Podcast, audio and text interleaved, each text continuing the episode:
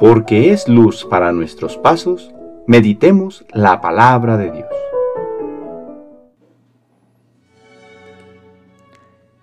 Sábado de la segunda semana de Pascua. Jesús poco a poco fue descubriendo a sus discípulos quién es Él a través de signos, como los que nos ha mostrado el Evangelio de ayer y hoy.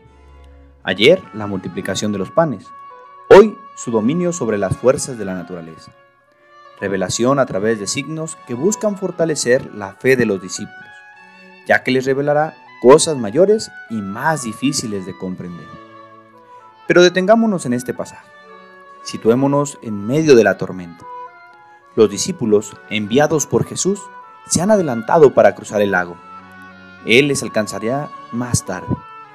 En medio de aquel lago, lejos de la seguridad de la orilla, de noche, les azota un fuerte viento y las aguas se han encrespado. Ahí es donde se dan cuenta que les falta Jesús y les embarga el miedo.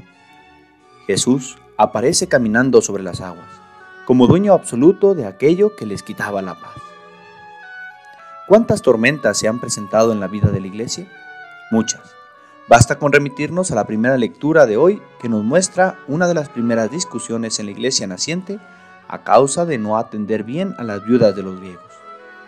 De dicha tormenta surge un nuevo ministerio en la iglesia, los diáconos, que se encargarán de ahí en adelante de administrar la caridad.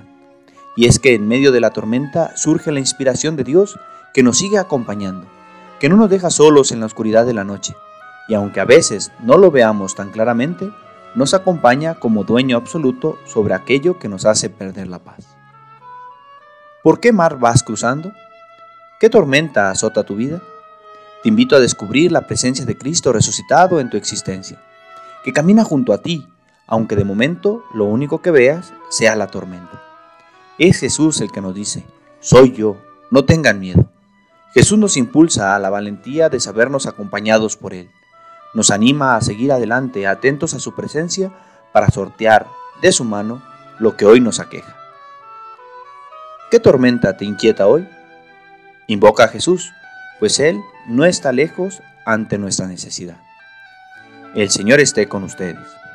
La bendición de Dios Todopoderoso, Padre, Hijo y Espíritu Santo, descienda sobre ustedes y les acompañe siempre. Que tengan buen día.